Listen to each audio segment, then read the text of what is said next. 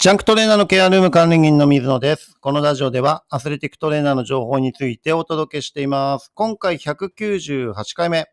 ベテランと若手が入り混じる選手層をというテーマでね、お伝えしていきたいと思います。はい、あのーまあ、自分プロバスケットボールチームでね、アスレティックトレーナーとして活動していますけど、選手のね、平均寿命っていうのが結構伸びてきている、えー傾向にあります。で、これは医学的な発達もそうですし、えー、なんていうんですかね、あの、科学的なことを導入しているっていうことも、えー大きなポイントになっているのかなというふうに思います。で、まあ、道具の進化とかね、えーそういったところもありますし、えーいわゆる効率よく練習ができるようになっているっていうところが大きいのかなというふうに思います。で、試合自体はね、バスケットボール、えー日本のリーグっていうのは NBA に次ぐ試合数が多くて、レギュラーシーズンで60試合やって、そこからプレーオフに入っていく。で、その他にもオールジャパンっていう天皇杯っていうね、別の大会があったりするので、ここら辺が、あのー結構な試合数があって、えーその中でも選手寿命が伸びているっていうような段階になっています。で、特に、あの、怪我をしてリタイアするっていうよりは、えー実際に若手とかが伸びてきて、えーベテランであってもね、あの、若手の方がいい選手が多くて、えーオファーがもらえないっていう形で引退するっていうシチュエーションが、えー多くなっていますね。だから怪我で本当にリタイアするっていうのはだいぶ減ってきてるように感じています。その辺は医学的な進歩とかね、えーリハビリとか、えーそういったトレーニングとか、そういった、えーチームのね、部分でもサポート体制が、えーかなり良くなっているっていうことは、えー大きなポイントになっているのかなっていうふうに感じています。ですから医学科学の進化っていうのはね、えかなりあのバスケット界でも普及してい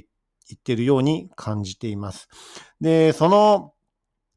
えー点ね、えー若手選手も、えー出てきて、ベテランも40過ぎてもプレーしている選手が多くなってきています。ですから、年の差がね、20歳以上差があるっていうのも実際にあります。ですから、同じことを、えーやる必要があるかって言ったら、そういったわけではないと思うんですよね。やっぱり、えー40過ぎた選手っていうのはアナログ世代だったり、えーいろんなね、時代の流れを経験しているので、そのアジャストの方法とかもまた異なると思うんですね。で、若手の選手の場合はね、もう科学的なところとかそういったところをかなり導入されて、えー成長できてきてるっていうところもあるので、あの、また、えアプローチの仕方も変わってきているっていうところがあります。で、実際に体制っていう形でね、怪我に対する体制に対してどうかっていうと、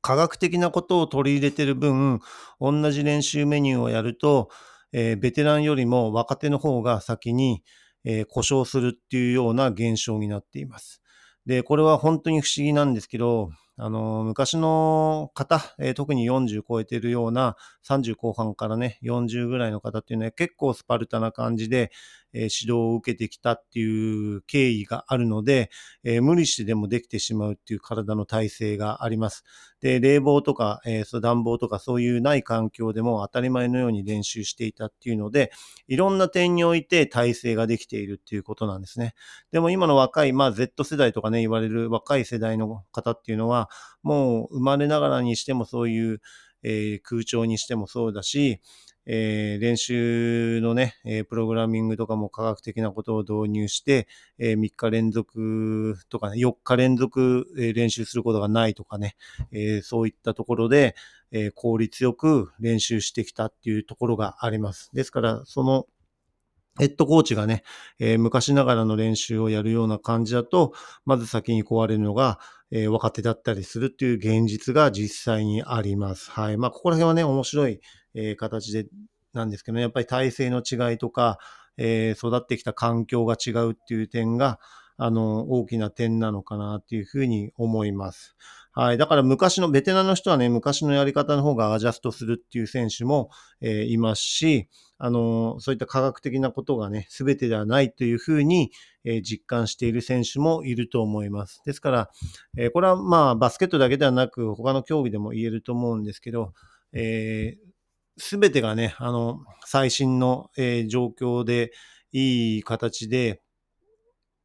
何でもかんでも、えー客観的な材料を揃えてデータで、えーコントロールするっていうのが、えーいいのか悪いのかっていうと、すべてが正解ではないというふうな形なのかなというふうに思っています。えー主観的な部分だったりね、あの、その経験値とか経験則とか、えーそういったところとかね、あとは勝負、え感覚とか、えそういうのもあると思うんですよね。で、バスケットボールの場合は年齢が、えーベテランになれば、それだけ経験値とか、えーそういったシチュエーションとかね、知識とかも豊富になってくるので、えー体がもうピークを超えていても、テクニックとしてとかね、えーそういったところで対応できる能力があったりします。ですから、要はうまさとかね、そういったところにつながると思うんですけど、えーうまい選手があ多いのがベテラン選手であって、えー意外とそこら辺がね、あのーはっきり出るっていうかね、えーベテラン選手に残ってるっていう選手は頭が良くて上手い選手が多いっていうのが、あのーやっぱりあると思うんですね。だからチームとして、えー必要とされるし、えーそういった部分でね、キャプテンシーがあったりとか、あのチーム、自分自身がプレー出なくても、えチームを鼓舞するとかね、えまとめる力があるとか、え人間力が長けてるとか、逆にコーチもね、あの、しっかりと、えー対応して、選手とコーチの、えー間をね、うまく対応してくれる能力があるとか、そういうようなね、いろんな、すべて、えー試合に出場するっていうところが、すべて、え評価されてるわけではなくて、そういった部分で、えチームにとって貢献度が高い選手とかね、そういったところで、え残っているベテラン選手もいるというところですよね。はい。ですから、まあ、いずれにしても、あの、若い選手とベテランの選手が、実際にプロのチームでは入り混じっているのでね、面白い空気感が、えーありますし、あのー孤立しないようにっていうのも一つですしね、えー我々スタッフ、えートレーナーとかもね、えーそういった部分でうまくアジャストできるような対応を若手に対してもそうですし、ベテランに対しても、えーそういったところでね、あのー起点を利かす、えーあとは、なんですかね、えーいろんな、えーアイテムを利用したりとかね、いろんな状況とか情報とか、えーそういった形で、その選手にベストなえ選択肢をえー提案して、うまくね、チームとしてシーズン戦えるようにするっていうのが、えープロのトレーナーとしての、えー役割であったり、えー質の高い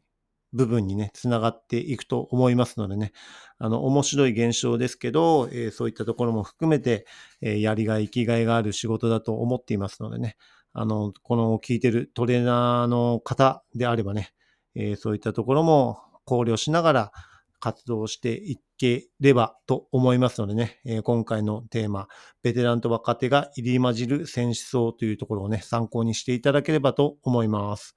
はい。それではね、次回のテーマとしては、現在の子供の適応力というテーマでね、お伝えしていきたいと思います。今回も最後まで聞いていただきありがとうございました。また次回もよろしくお願いします。